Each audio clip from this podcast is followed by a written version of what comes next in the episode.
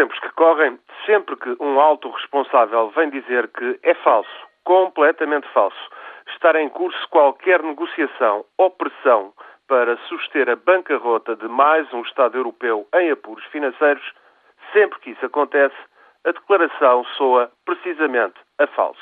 Foi o que aconteceu hoje a Durão Barroso. O presidente da Comissão Europeia foi um dos políticos a negar notícias veiculadas na Alemanha de que alguns governos e o Banco Central Europeu pressionam Portugal para recorrer ao Fundo de Estabilização estabelecido na primavera na sequência da crise na Grécia.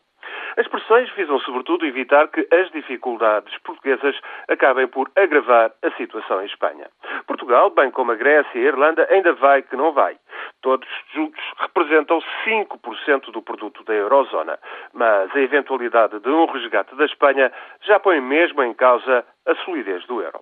Acontece que tais notícias surgiram na sequência de afirmações da chanceler alemã Angela Merkel, que não excluiu a possibilidade de mais resgates financeiros a seguir à Grécia e à Irlanda. Declarações também do presidente do Banco Central Alemão, Axel Weber, que ainda ontem dizia ser possível, se necessário, aumentar o Fundo de Estabilização do Euro, que orça em 750 mil milhões de euros para defender a moeda europeia.